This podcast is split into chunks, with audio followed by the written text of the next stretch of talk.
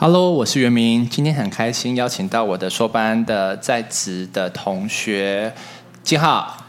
Hello，各位听众，大家好。嘿，金浩，可以分享一下你的背景吗？哦，我是淡江化工毕业的，那目前就任于船产纺织业的研发部门，当研究人员这样。哦，所以纺织还蛮酷的，所以你的工作范畴有哪一些啊？呃，我的部分主要是针对。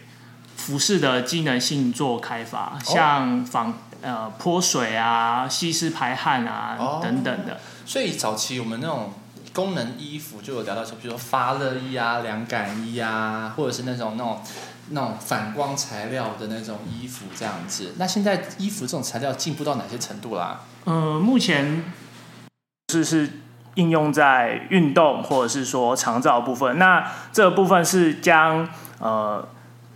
电路或者是其他一些感测器结合在服饰上面，那可以借由服饰去侦测到你的，比方说心率、你的肌力、你的姿势等等。那像应用在运动员部分，它可以借由这种东西，是把他的呃身体表现数据化，让他知道说他现在状况跟要改善的部分。那以长照或者是医疗部分，就是呃，你可以应用在老人、老人家，就是比方说在呃他的心率，那如果他心率停的话，他就可以马上侦测到，有警觉到，让在医院的医疗人员可以马上呃。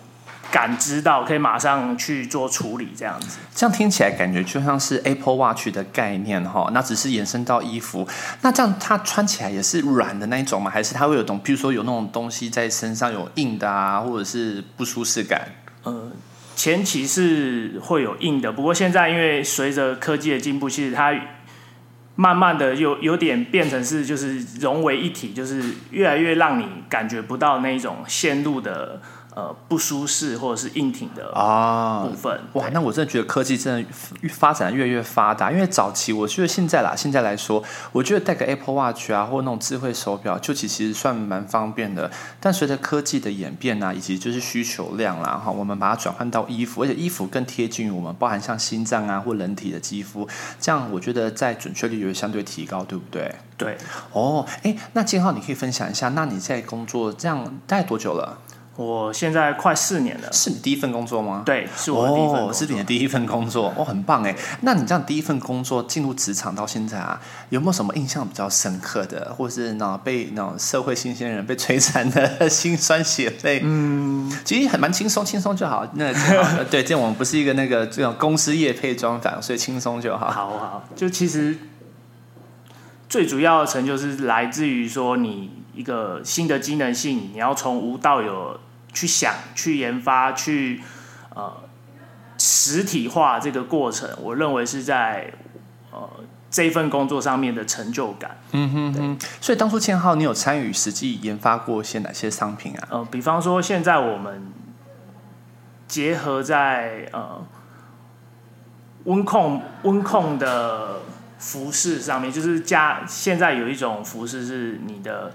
衣服可以去做加热，加热，对，就让你去做保保温。真的假的？我就是冬冬天很适合哎。对，那个主要就是应用在登山，就是在那种啊酷寒下负对酷寒的环境上面去做。但它又跟发热衣不一样，它会是自主加热。对，它是自主性的加热这样子。哇，那它需要充电吗？呃，现在的科技是还需要用到一个小电池，然后我们。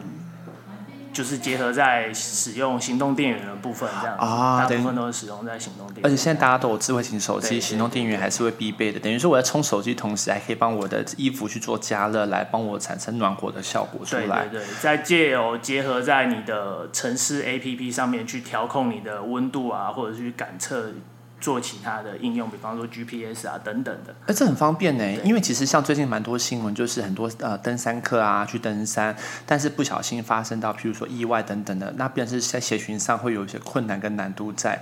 那如果假设说这些山友可以呃着这样的有 GPS 定位的一些服装啊等等之类的哈，相对的也可以增加譬如说他呃发生意外的一些寻获率啊，还有一些一些黄金救援时间这样子。是的，是的。哎，这个这个我觉得发明蛮重要的耶。对。嗯嗯嗯，没有错，没有错。哎，那说到这个啊，因为建浩，您本身在公司的角色算是第一线的研发人员，对不对？对，已经算是主管的的角色了吗？哎，还不是，目前还是开发人员。哦，还是开发人员。哎，那建浩想请教一下，当初是什么因缘际会啊，让你萌生想要哎，在这个时间在做进修？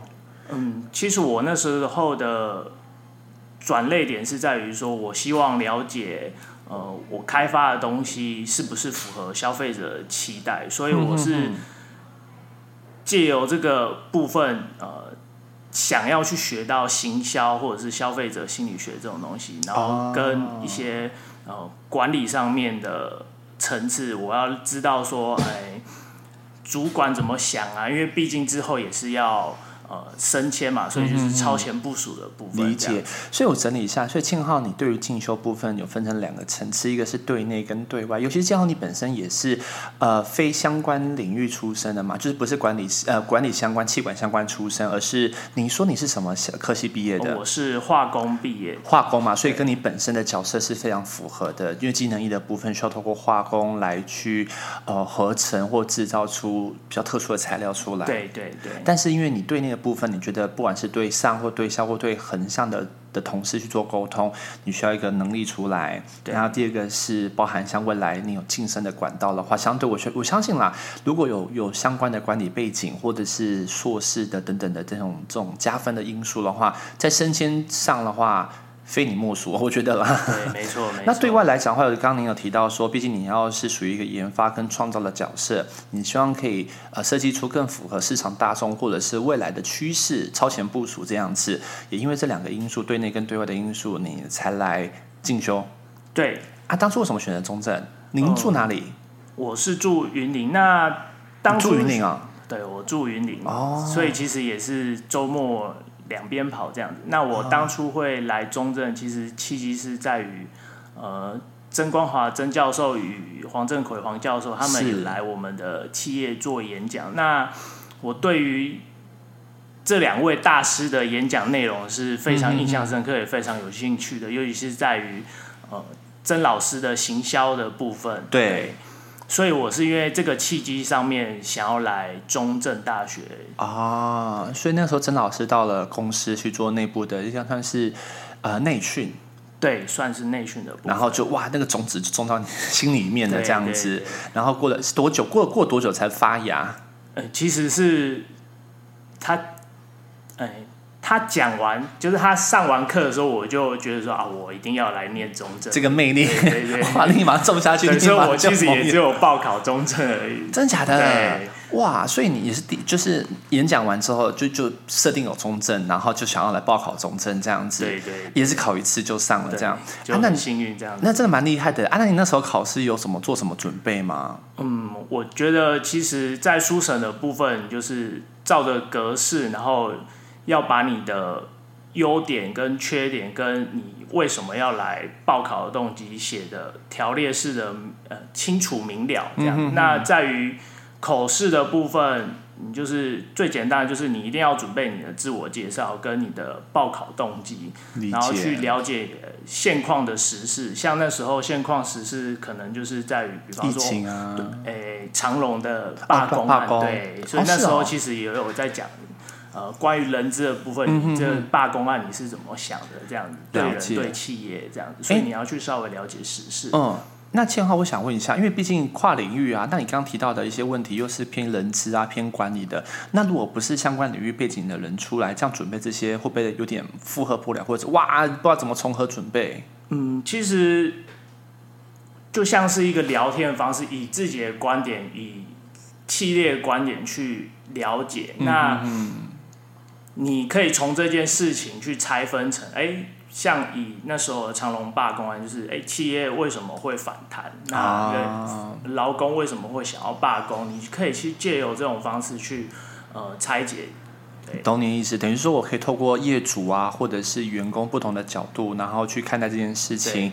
虽然就是可以比较客观呐、啊，然后条列式的这样子，就 even 不是管理者的角色，还是可以，应该是说不是管理相关背景出身的同学，在应试上面的话，也比较不会比较安全牌。对，没有错，没有错。哎，那建浩，这样开学到现在啊，几周下来啊，你对哪门课程印象比较深刻？哦，我对曾老师的跨文化沟通印象非常深刻。怎么说？他在于讲述，跟他希望你去做创创新的思考、架构式的思考这部分。那他是用不一样的讲课方式，以往的哦，我的。听课都是啊，比方说老师说什么我就吸收什么，老师说什么我就做什么。填鸭式。对，可是，在曾老师的课程中，他其实是让你去思考，然后让你去呃激荡你的想法。嗯、那他在借由引导式的方式去完成你的呃，比方说他想要的表，他想要的目的啊、呃。对，嗯哼哼，听起来我觉得奇曾老师的教学方式就是你原本是一个积木。你已经有个城堡在那边了，对。但是呢，曾老师呢总是给你一个神来一笔的撞击，把你那拼好的积木再打散。但打散之后呢，再重建起来，发现哎，我拼出来的城堡比原本的更大、更好、更坚固。没错，没错。哇，真的蛮酷的耶！那所以他对你目前在公司上啊，或者生活上有什么样的改变呢？嗯，以往的方式就是啊，我可能就是比较。像是 SOP 的方式去想一件事情啊，我可能会先参照流程，然后去思索去做。但是曾老师的课程讲述完之后，其实你会有更多的观点去看待一件事情，而不是说，哎，好像人家说了这件事情就是这件事情。像曾老师最喜欢讲，就是要跳脱框架去思考。对，没有错。尤其是我发现说，老师提到就是制度跟体制的 SOP，有时候我们反而会被这个制度框架被限制住了。没错，没错。但是不是说要我们当那种就是奇异怪那种特立独行的，或者是不按公公司牌理出牌的那种员工角色，而是如果我们能尝试的把这个流程先暂时跳脱出来去看，看有没有更好的解决方法或策略，来让这个步骤变得更有效益，或者做起来更有温度。对哦，那就是我觉得更不一样的效果出来了，而不是像机器人这样子，然后只是按部就班去执行，嗯、这样终究未来还是会被 AI 产业所取代掉。这样子，嗯，好哦。哎，那最后最后建浩有什么想要跟听众分享的呢？诶，在中正，其实我现在嗯上完之后，我会发现其实我们的同才非常的厉害，有很多其实都是来自各行各业的高阶主管，那、他们其实。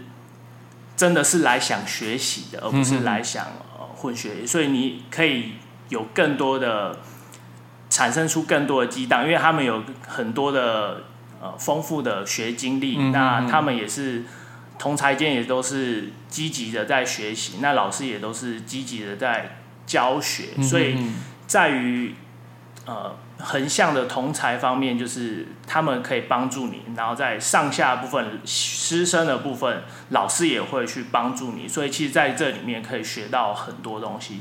那尤其是我们的呃上课的时间点，就是安排时间安排上面又更更方便，因为我们都是在礼拜六日，尤其是在礼拜六集中在礼拜六去上课，一整天这样子，对，对，对。对啊，哎，那建浩，所以我再补充一下，就是因为你本身也不是就是主管相关背景的，那你进来学习之后有倍感压力吗？或者是啊，同学都是那种高阶人才啊，或者是主管级的，我这种小喽啰，或是我这种小咖的，年资才刚三年多一点点的，会不会有点显得格格不入啊？哦，其实一开始有一点压力，因为嗯。怎么有那种总经理啊、副副总啊这种，就是对对对，我来是不是来错地方了？这种小白兔误入丛林的概念。但其实老师在讲课的时候，他就是讲的很细微。那你你你可以有更多的呃观点去思考，然后你也有更多的呃全方位，算是全方位的。学习啦，对啦，没有错。其实我我这边也也也也也反馈到一些，像我们上个礼拜天有一个听那个座谈会开始了哈。